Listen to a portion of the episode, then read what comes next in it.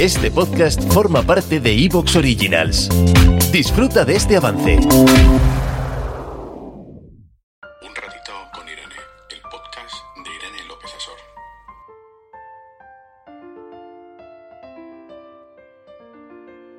Norman Mailer decía, el papel natural del hombre del siglo XX es la ansiedad. Y yo añadiría, por supuesto que estamos en el siglo XXI, que Norman Mailer pues no andaba desencaminado.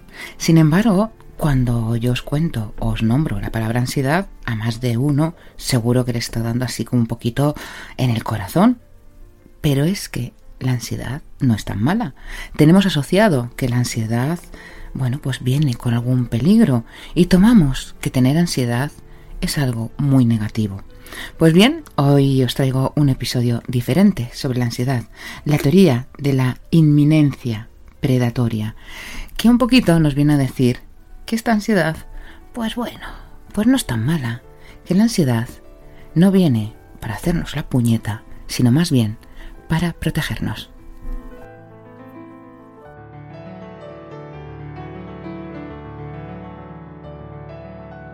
¿Quieres ponerte en contacto con Irene para tener una consulta?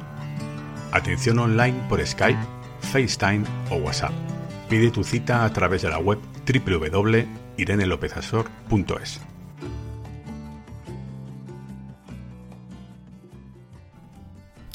Y el episodio de hoy, bueno, esto va a ser un chascarrillo que quien lo quiera entender lo va a entender fenomenal, pero quería empezar esta, esta primera parte para hablar de la teoría de la inminencia predatoria, pues bueno, haciendo un patrocinio.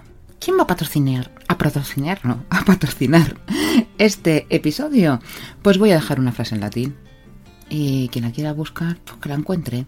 Se llama Ipsa conteret caput eius. ¿Sabéis lo que significa? Pues es una frase, eh, obviamente en latín, que a mí me está ayudando mucho para cuando las cosas se tuercen, para cuando tengo una ansiedad que no sé por dónde viene y digo ipsa conteret caput eius. Y ahí un poquito parece que las cosas empiezan a ser un poquito más claras. Aquí os dejo yo el patrocinio y bueno, pues lo buscáis y este sería como el acertijo de la semana. Más allá de, mm, de, esta, de este chascarrillo o este guiño a esta frase que a mí me encanta decirlo y que es verdad que la digo mucho cuando tengo pues un poco de ansiedad, un poco de duda, eh, cuando veo que las cosas, mm, algo está pasando, cuando digo, pero aquí hay algo que no, no, no, no me cuadra. Pues bien, una vez que digo esta frase, pienso, ¿qué está pasando? Y lo que estoy haciendo, básicamente, es lo que proponen estos autores de la teoría de la inminencia predatoria. Porque tendemos a pensar, como os he contado al principio, que la ansiedad está provocada o que viene relacionada porque algo malo nos está pasando, porque no controlo la situación, porque, como hemos dicho un montón de veces, es esta cárcel invisible que, mm, que, que, no sabemos controlar y que dices, pero ¿por qué tengo esta ansiedad?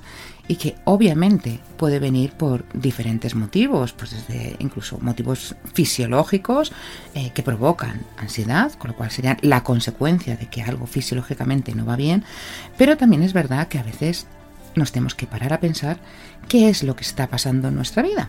Pues bien, la ansiedad parece, como nos vienen diciendo muchos autores, que, bueno, pues ocurre cuando hay algo, pues eso, que no funciona. Bueno, muchos autores, y yo la primera.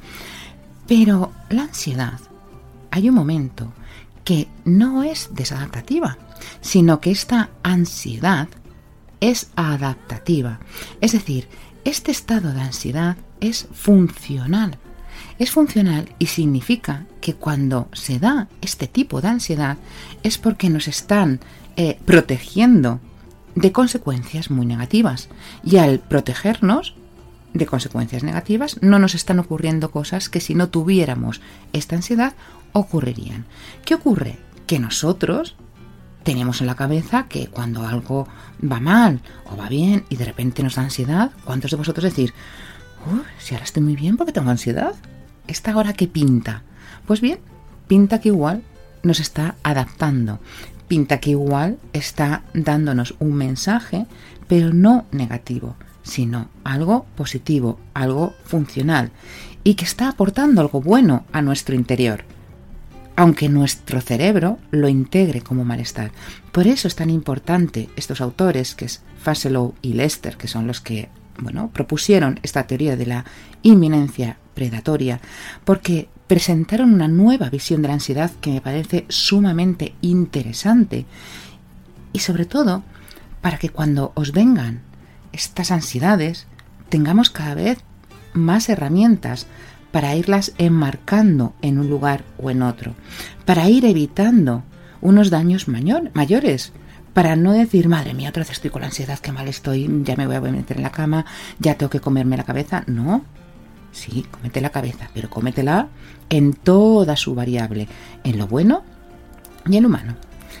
Estos autores lo que presentaban básicamente era una perspectiva biológica pura y dura y hablaban de esta ansiedad como una evolución dentro de nosotros a lo largo de la historia, a lo que se viene a llamar la filogenética, y la cual nos permite adaptarnos a diferentes peligros que se nos van presentando según el modo de vida o según el contexto. Aquí imaginaros cómo ha ido evolucionando la historia imaginaros al ritmo, que esto lo, intento transmitir siempre, siempre, siempre, porque es súper, súper importante el ritmo que tenemos ahora. Es un ritmo vertiginoso. O sea, esta adaptación, yo no sé cómo no estamos todos tarumbas, así de claros, así de claro, porque el ritmo al digitalizar todo va tan rápido que el ser humano no tiene capacidad para adaptarse tan rápido.